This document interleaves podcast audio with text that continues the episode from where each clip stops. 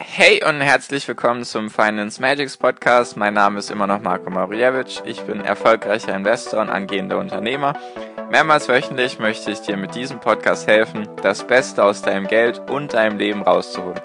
Lehn dich zurück, spitz die Ohren und los geht's.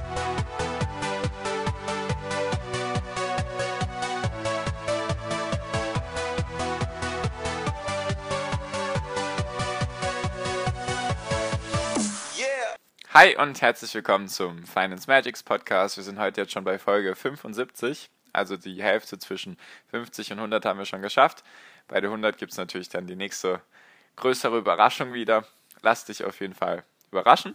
So, also, und heute möchte ich mit dir über eine sehr, sehr wichtige Sache reden, die mir sehr auf dem Herzen liegt. Und zwar geht es darum, es geht um die Frage, ist dein Job als Angestellter sicher? Also ist sozusagen dein Angestelltenjob sicher? Wie komme ich zu dieser Frage und wie komme ich überhaupt dazu, da mit dir darüber reden zu wollen und warum ist das für mich wichtig? Wie du weißt, bin ich ja unternehmerisch aktiv. Ich versuche mir da was aufzubauen, auch mit dem Podcast und so in dem Bereich Finanzen und Erfolg und Motivation und so weiter. Und ich habe sehr, sehr, sehr, sehr oft gehört, wenn ich dann gesagt habe, ja, ich mache eben das, was ich jetzt gerade gesagt habe, eben was Unternehmerisches, ja, nee, warum machst du das? Mach doch lieber was Sicheres. Mach doch lieber was Vernünftiges. Mach doch lieber was Anständiges. Such dir doch lieber einen sicheren Job. Und mich hat das irgendwann so genervt, dass ich gar nicht mehr mit diesen Leuten irgendwelche Diskussionen angefangen habe. Und deswegen möchte ich einfach mit dir da heute ein bisschen drüber reden, weil ich eben nicht das so sehe wie all die anderen, dass eben ein Angestelltenjob sicher ist. Vielleicht denkst du dir jetzt erstmal, wie kommst du überhaupt darauf, das so zu behaupten? Ich möchte dir ein paar Umstände nennen, die passieren könnten oder die wahrscheinlich jedem Arbeitnehmer einmal im Leben irgendwie über den Weg laufen und passieren werden. Und natürlich möchte ich dir auch, soweit es geht, mit guten Fakten und guten Quellen belegen halt, weil mir ist es eben persönlich wichtig, dir da ein bisschen, wie in der Folge davor, einfach, dass du über den Tellerrand schauen kannst, dass es eben nicht nur diese eine vorgefertigte Meinung gibt, die die Gesellschaft dir so vorgibt, sondern dass du einfach dir selbst deine Meinung so über das Leben bildest. Und ich fange jetzt mal mit den kleineren Gründen in meinen Augen an und komme dann im Laufe der Podcast-Folge zu den größeren Gründen. Und zwar habe ich mir erstmal sowas aufgeschrieben wie, wenn du in einem Unternehmen arbeitest, also jetzt kein Zwei-Mann-Betrieb, es gibt jetzt nicht nur dich und deinen Chef oder deine Chefin, sondern eben ein größeres Unternehmen, vielleicht mit 1, 2, 300 Mitarbeitern, vielleicht auch ein bisschen mehr oder ein bisschen weniger. Und diese, dieses Unternehmen muss auf einmal irgendwie Kosten senken. Es muss, weil es schlecht gewirtschaftet hat, die Chefs da oben haben irgendwas verbockt vielleicht oder es allgemein gerade irgendwie eine schlechte Lage in deiner Branche. Und dann muss dieses Unternehmen Kosten senken. Ganz oft passiert das dann eben, dass Leute entlassen werden. Leute auch, die einen unbefristeten Arbeitsvertrag haben, können dann trotzdem gekündigt werden. Natürlich muss dann das Unternehmen Abfindung bezahlen, nur du kannst trotzdem gekündigt werden, auch aus einem unbefristeten Vertrag. Und das ist eben jetzt erst vor ein paar Wochen oder vor ein paar Monaten rausgekommen, dass Siemens alleine in Deutschland jetzt 2900 Jobs abbauen möchte. Siemens, denkt man sich, ist so groß und so steht eigentlich finanziell gut da, nur trotzdem haben die jetzt, obwohl es dem Unternehmen so gut geht, oder es geht ihm relativ gut. Ich weiß, ich weiß jetzt nicht genau die Bilanz von Siemens, nur ich habe jetzt eher nichts Negatives über Siemens gehört. Und trotzdem muss dieses große Unternehmen dann Jobs kündigen. Vielleicht sind das dann eher Leute, die, die da vielleicht Leiharbeiter sind oder vielleicht befristete Verträge haben. Nur selbst, ich bin mir auch sicher, dass da auch Leute entlassen werden, die dann eben unbefristete Verträge haben. Ein anderer Grund, der zum Beispiel dafür, dazu führen kann, dass dein Job in dem Sinne nicht sicher ist, der jetzt ein bisschen nicht von diesem ganzen Kosten senken und Job verlieren sich dreht, sondern es könnte ja sein, dass du irgendeinen neuen Mitarbeiter bekommst in deiner Abteilung oder wie auch immer und der tut dir irgendwie nicht gut, der lästert vielleicht die ganze Zeit oder er kann dich irgendwie nicht leiden und geht dir die ganze Zeit auf die Nerven oder geht dir auf den Kicker und oder ist einfach nur faul und du musst ihm alles hinterher tragen oder musst ihm einfach zehnmal Sachen erklären. dann schlägt sich das ja irgendwie auf dein persönliches Glück nieder. Dann warst du vielleicht jemand, der gerne vorher zur Arbeit gegangen ist und jetzt auf einmal denkst du dir, oh nee, ich habe gar keine Lust mehr zur Arbeit zu gehen, weil der oder die da ist, der nervt mich und der geht halt auf mein Glück. Und dann ist halt der Punkt, soll ich jetzt meinen Job wechseln wegen dieser Person oder soll ich jetzt sogar kündigen? Deswegen ist so der Angestelltenjob für mich so ein bisschen eben nicht so sicher, wie viele sagen. Das sind jetzt zwei kleinere Gründe gewesen. Größere Gründe in meinen Augen sind zum Beispiel, dass eine Fusion passiert. Eine Fusion ist ja, wenn zwei Unternehmen, wenn zwei Unternehmen sich zusammennehmen sozusagen, also es kann entweder sein, dass beide einvernehmlich sich zusammentun, also sich zusammenschließen, weil sie eben gegen andere Wettbewerber größere Chancen haben wollen oder weil sie eben denken, die eine Firma hat in diesem Bereich ihre Fähigkeiten, wir haben in dem anderen Bereich die Fähigkeiten, wenn wir das zusammentun, dann wird das ein super Unternehmen.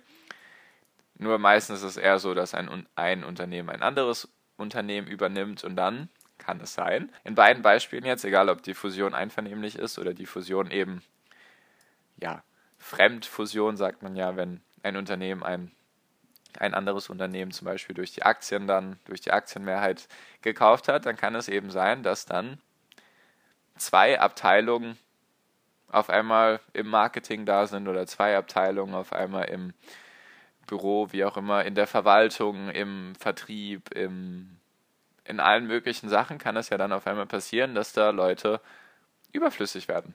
Weil ein Unternehmen braucht nicht zwei PR-Abteilungen oder zwei Marketing-Abteilungen. Wenn das Unternehmen vielleicht in beiden Bereichen, also jedes Unternehmen hatte jetzt einzeln davor zehn Leute im Marketing, also insgesamt 20 und jetzt tun sich diese zwei Unternehmen zusammen und natürlich entstehen dann da Synergien, so nennt sich, so ist der Fachbegriff, wenn da einfach ja, ich weiß nicht, wie ich Synergien erklären soll. Einfach wenn durch die zwei Unternehmen, die sich zusammentun, entstehen sozusagen neue Möglichkeiten und deswegen braucht man teilweise weniger Mitarbeiter. Es kann ja zum Beispiel sein, dass vorher waren es jeweils zehn, jetzt braucht man insgesamt nur noch zwölf oder fünfzehn und dann sind eben diese fünf oder acht Leute überflüssig. Und dann wirst du halt mal schnell dann gekündigt, weil du einfach überflüssig wirst, weil das Unternehmen dich nicht mehr tragen möchte oder auch gar nicht dich mehr tragen kann. Ein anderer Grund, der mir so eingefallen ist, ist, dass, also es sind alles solche Erzählungen jetzt, die ich so mitbekommen habe, das ist alles, alles möglich einfach. Wenn zum Beispiel ein Unternehmen einen neuen Chef bekommt und dieser Chef ist jetzt von der Strategie her ganz anders ausgelegt als der Chef davor und er möchte vielleicht etwas komplett ändern und du passt ihm da einfach nicht in den Kram oder deine Abteilung passt ihm da vielleicht nicht mehr rein. Vielleicht bist du ja vorher in einem Unternehmen gewesen, was viel auf Offline Sachen Wert gelegt hat oder auf, weiß nicht, Fernsehwerbung, Zeitungswerbung. Und jetzt ist das ein junger, dynamischer Chef, der möchte eben viel auf Social Media gehen zum Beispiel. Und vielleicht hast du davon keine Ahnung oder vielleicht siehst, bist du dann in den Augen des Chefs überflüssig und wirst dann auch wieder gekündigt. Also du hast als Angestellter eigentlich in meinen Augen gar keine Sicherheit, weil du bist abhängig vom, von den Chefs, von der Geschäftsführung, einfach von den Leuten über dir. Selbst wenn du eine hohe Position in, einer, in einem Unternehmen haben solltest, kannst du ja trotzdem gekündigt werden, weil falls etwas passieren sollte, falls jetzt irgendwelche Chefs noch, also nehmen wir an, du hast jetzt eine hohe Position, irgendwelche Chefs über dir verbocken irgendwas, dann wird, wird dir meistens mal die Führungsetage komplett ausgetauscht, weil man sich denkt, okay, die alte Führungsetage, die hat da eben was verbockt, jetzt brauchen wir eine neue. Und selbst wenn du dann in der hohen Position bist, kann es eben sein, dass du mal, dass dein Stuhl einfach unter dir abgesägt wird und du verlierst deinen Job. Natürlich unbefristeter Vertrag, Vertrag und so, Abfindung, ich weiß, ich weiß, nur trotzdem stehst du ja dann eventuell erstmal ohne Job da und dann hast du deine Ausgaben und hast eventuell keine regelmäßigen Einnahmen und dann sieht es halt eher mal schlecht für dich aus. So, und der größte Punkt, den ich jetzt am Ende mit dir besprechen möchte, wo es eigentlich wenig mit irgendwelchen Mitarbeitern oder neuen Chefs oder der Führungsetage zu tun hat, ist eine Weltwirtschaftskrise. Dagegen kann eigentlich niemand etwas unternehmen, besonders du nicht als normaler Angestellter. Egal in welcher Position du sein solltest, selbst wenn du Chef sein solltest, kannst du dagegen nicht viel unternehmen. Eigentlich kannst du dagegen gar nichts unternehmen. Du kannst eben nur Vorkehrungen treffen, die dich eben schützen im Falle dessen. Nur in dieser Situation kannst du eigentlich wenig machen. Ich habe da auch ein paar Daten von der ILO, also von der Internationalen Arbeitsorganisation, also International Labour Organization von der UN, also von den United Nations, also von den Vereinigten Nationen, habe ich ein paar Informationen herausgesucht für dich. Und zwar ging es da um eine, hat sich, hat sich die ILO eben angeschaut, vier Jahre nach der Finanzkrise in 2008, wie viele, ja, was hat sich an der Arbeitslosenquote sozusagen getan? Und also im Jahr 2012, vier Jahre nach der Krise, hatten 30 Millionen Menschen weltweit weniger einen Job. Also waren, es waren 30 Millionen Menschen mehr arbeitslos als vor der Finanzkrise. Und ganz schlimm ist, dass ein Drittel von den 200 Millionen Arbeitslosen weltweit dabei unter 25 war, also eine extrem hohe Jugendarbeitslosigkeit.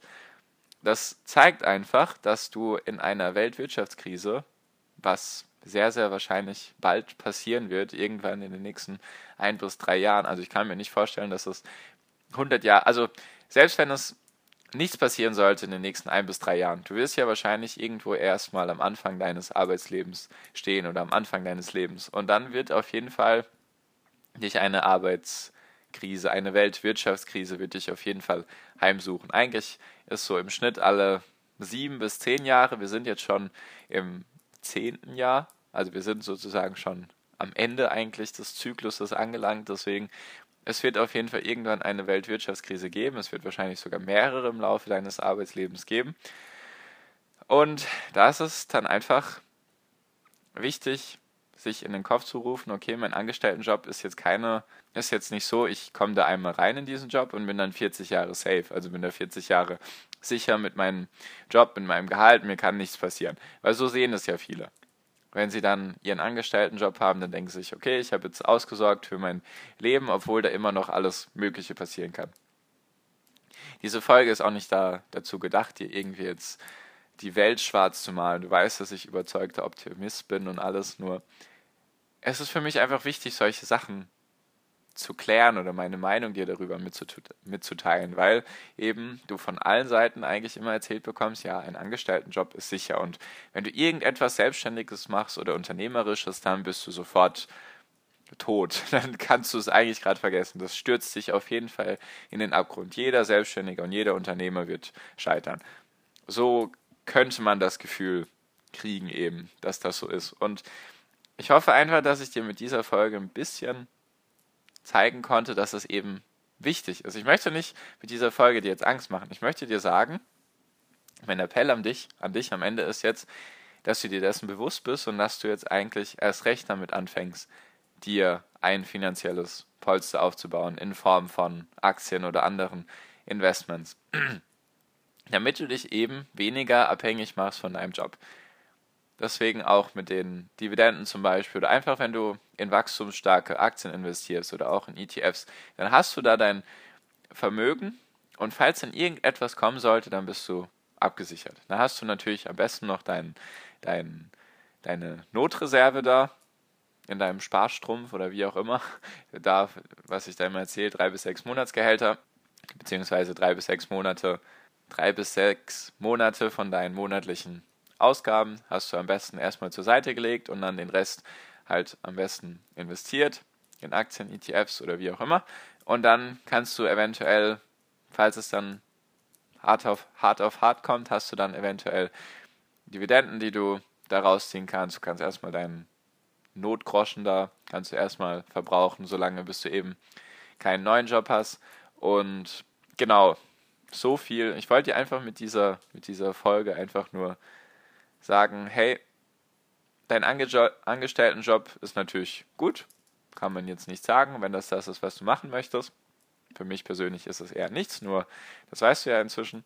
Und dass du da einfach die, das im Kopf behältst und einfach dies, diese Situation als Chance siehst, weil wenn es da jetzt irgendwie abwärts geht an den Finanzmärkten oder abwärts geht allgemein mit der Weltwirtschaft und du stehst auf stabilen Beinen, dann geht es dir schon mal besser als, würde ich sagen, 90 bis 95 Prozent der anderen Menschen. So, das wollte ich einfach nur mit dieser Folge dir mitgeben, dass ein Angestelltenjob eben nicht so sicher ist, wie viele immer behaupten. Und ich hoffe, ich konnte dir bisschen helfen, über den Tellerrand hinauszuschauen, dir deine eigene Meinung bei den Sachen zu bilden. Und natürlich hoffentlich hast du auch was gelernt. So viel dann auch von mir an dieser Stelle. Danke dir wie immer für deine Aufmerksamkeit. Und ich wünsche dir jetzt natürlich wie immer am Ende der Folge noch einen wunderschönen Tag, eine wunderschöne Restwoche. Wir hören uns natürlich in der nächsten Podcast-Folge wieder. Bis dahin viel finanziellen Erfolg dir. Dein Marco, ciao, mach's gut.